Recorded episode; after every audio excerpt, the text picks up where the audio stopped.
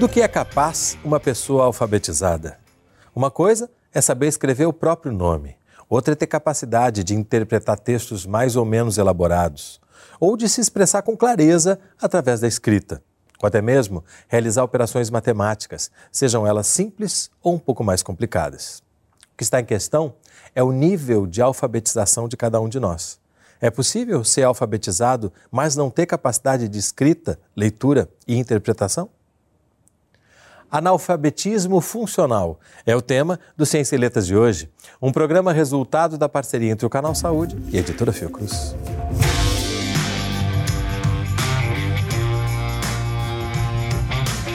Conversam comigo no estúdio do Canal Saúde Eliana Yunis, coordenadora do sítio de leitura da Cátedra Unesco de Leitura da PUC Rio de Janeiro, e Maria Elizabeth Chaves de Mello, professora titular em literatura no Instituto de Letras da UF, Universidade Federal Fluminense. Sejam bem-vindas. Obrigada. Queria começar desafiando-as para conceituar analfabetismo funcional.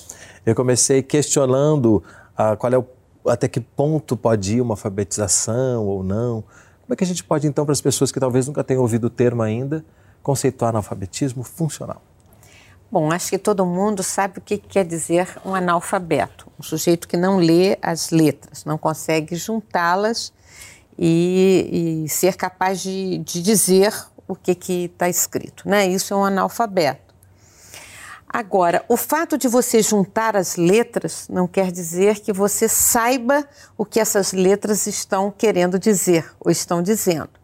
Então, muita gente é capaz de ler a letra, como uma criança pequena, logo no começo da alfabetização, ela junta as letras, mas ao final da frase ela não sabe o que leu. Então, ela não entende eh, o desafio dos sentidos que as letras trazem. Então, o analfabeto funcional é aquele que não funciona como um alfabetizado.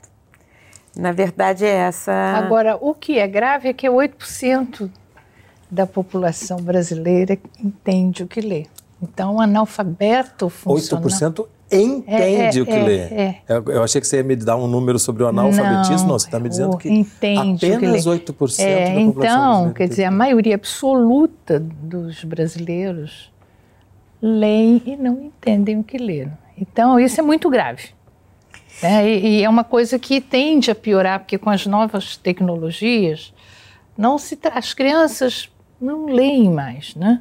É muito difícil você conseguir. Eu, eu não sei como é que. Eu fui professora primária há muito tempo, e eu me lembro que era um trabalho que a gente fazia contação de história todo dia, na hora que as crianças chegavam havia Essa pegava um livrinho aproximação do mundo das lia. letras. Então, hoje em dia, eu não sei como é que se faz com essas crianças viciadas em celular o tempo todo, né, em iPad. Informações que são em e, pílulas, e né? muito solicitadas, é. né? Porque todas têm déficit de atenção e, segundo o psiquiatra do meu marido, não é déficit de atenção, é excesso de solicitação porque nós também estão dispersos, assim, a gente né? é solicitado o tempo todo. todo. É, e, e aí esse momento de trabalhar pegar um essa livro, questão, é. abrir, sei lá, precisa de um tempo em que você não tenha mais solicitações em torno, porque senão você não vai conseguir se concentrar, né? Então, é, na verdade, isso que ela diz, que eu acho que é, que é, que é bastante sério,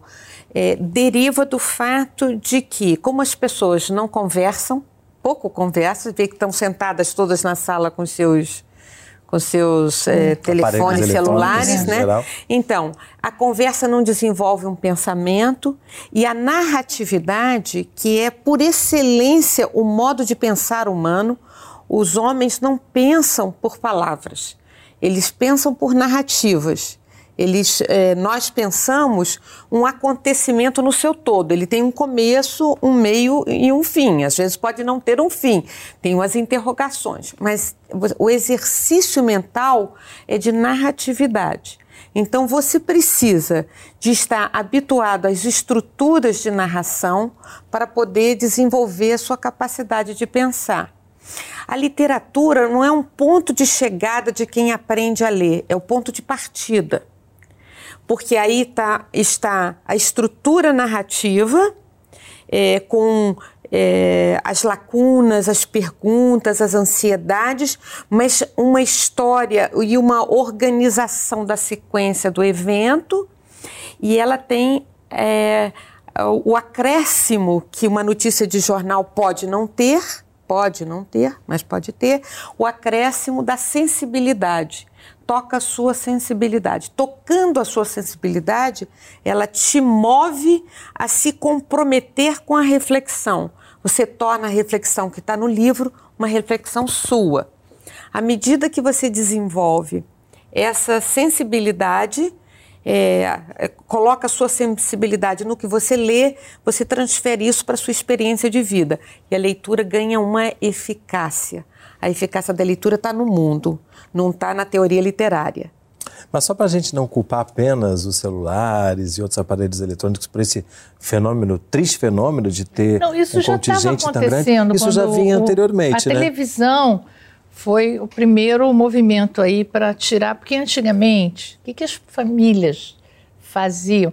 Se você lê, tem um depoimento do Alencar que chama Como e Por que Sou Romancista, e ele conta da infância dele, como é que era na casa, as pessoas se reuniam, não havia luz elétrica, então se reuniam em torno de velas, então era num cantinho, né? Que para iluminar bem tinha que concentrar e um lia em voz alta e todo mundo ouvia. Então havia esse hábito de leitura, assim, era distração, era a novela de hoje, né? É, seriam então as tecnologias e os seus avanços, uh, uma das questões que leva a gente a chegar a esse, esse desinteresse, é, digamos, por uma leitura mais profunda? Eu não sei se a gente pode culpar. Eu acho que gente, o que a gente, o caminho da educação seria tentar encontrar soluções a partir deste fenômeno. Quer dizer, houve uma revolução brutal que a nossa geração, né, que pegou o ler história e tudo mais, né, viveu tudo. Agora nós somos obrigados a ficar o dia inteiro no computador ou no smartphone. E agora, a, com as pobres crianças que já estão chegando assim, o que, que a gente tinha que fazer? A escola tinha que se adaptar a isso. Como fazer essas crianças lerem?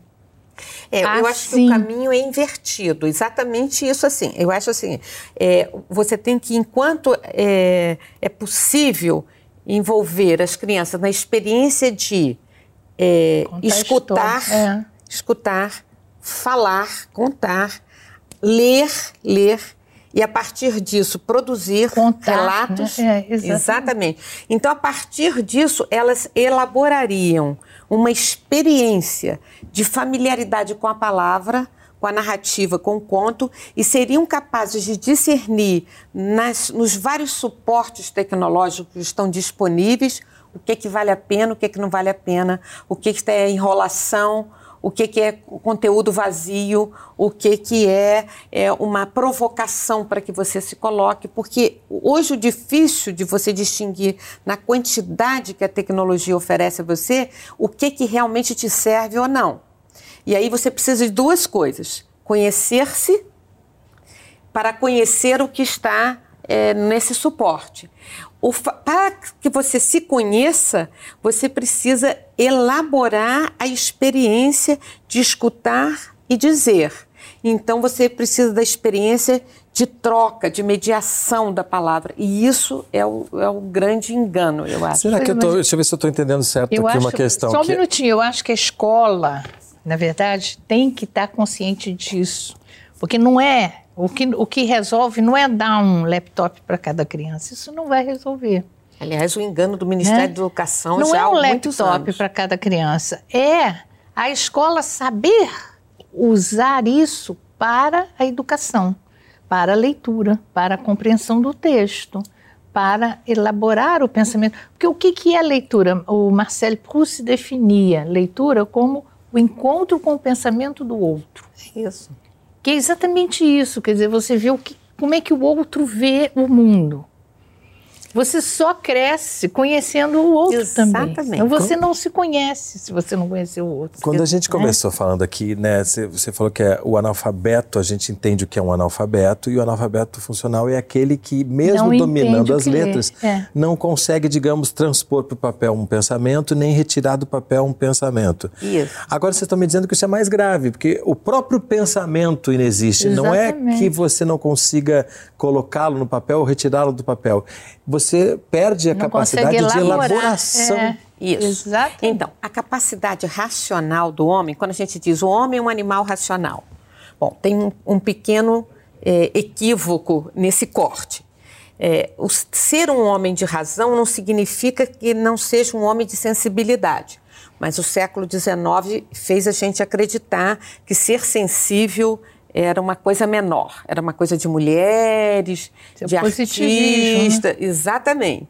Então, Menos valorizado, portanto. Exatamente. né? E a ciência, essa lógica, a matemática é que fazia o homem ser racional. Então a primeira, a primeira questão é essa, né? O homem é um ser de sensibilidade e de razão que são articulados e equilibrados. Essa experiência de estar no mundo e de se envolver com o mundo e com os outros vai nos servindo de matéria-prima para a elaboração de quem nós somos não é? A gente não nasce sabendo quem é. A gente olha para o pai, para a mãe, sem saber que são pai e mãe. Aos poucos você vai, pelo nome, sabendo e descobrindo qual é a relação. E vai aprendendo deles certos comportamentos, certas imagens. Depois, com as pessoas que vão convivendo.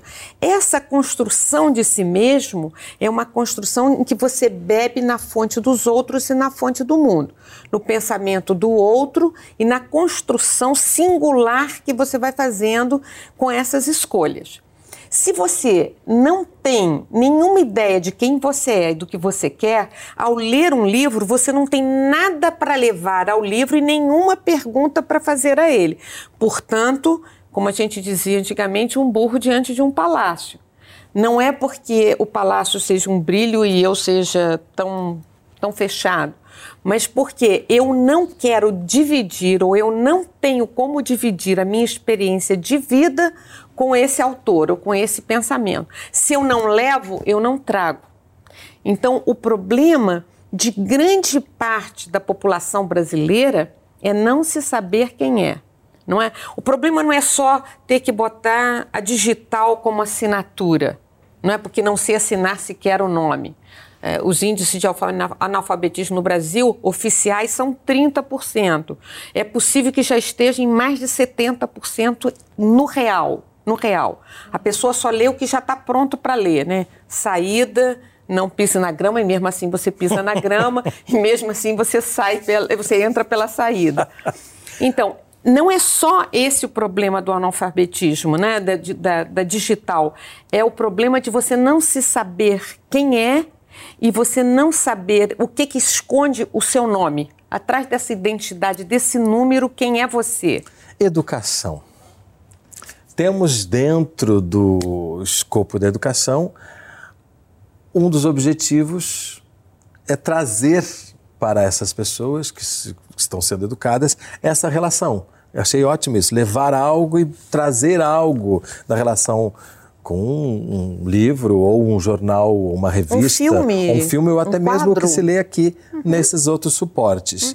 Como vai na opinião de vocês, a nossa educação, para a gente começar também a entender quais são os caminhos, quais são as soluções em se Eu- tratando dessas instituições que estariam aí para isso. um caso que eu acho interessante, só para ilustrar mais essa coisa do analfabetismo funcional. Eu tive uma empregada há uns anos que era totalmente analfabeta quando chegou lá em casa. E eu fiquei culpadíssima. Como é que eu vou deixar uma pessoa? Eu trabalho com leitura. E eu fui alfabetizadora, eu fui professora primária. Então, o que eu fiz? Alfabetizei em casa. E aí a gente lia, começamos lendo coisinhas infantis, ela gostava muito, se divertia e tal. E aí eu falei assim, não, agora ela é uma mulher de 40 e tantos anos, eu vou começar a pegar pesado, ver, né, na leitura. Peguei a página do Globo e li a manchete com ela. Parlamentares se dão 87% de aumento. Eu me lembro exatamente dessa manchete. da manchete. Que já era um Aí- escândalo também por si, né? Já era um escândalo. Mas exatamente, eu queria ver a reação. Eu falei, lê isso aqui. Ela leu direitinho. Quer dizer, decodificou, né? E ficou parada olhando. Aí eu falei, e aí? Ela falou, Dona Beth, eu não sei o que que é parlamentares. Entendeu? Então, é, é uma é, é, assim, eu não sei nem como é que começa aí com um adulto, quando a gente alfabetiza, não sei nem como é que começa para ele. Quer dizer, como é que eu vou explicar? Quer dizer, eu tive que explicar o que, que eram parlamentares. Então, não pode ler um jornal. Né? É, não pode ainda ler um jornal. A saída é, para essas situações é, de adolescentes que já passaram da idade de serem alfabetizados. é, eu, eu- a gente fez uma experiência numa ONG que trabalhava no contraturno da escola é, com as crianças que não tinham onde ficar e aí a gente recebia essas crianças em Laranjeiras, na comunidade de Laranjeiras. E é, esses meninos de 13, 14, 15, às vezes até irmãos de 16 e 17 apareciam lá, com esse problema que você está falando.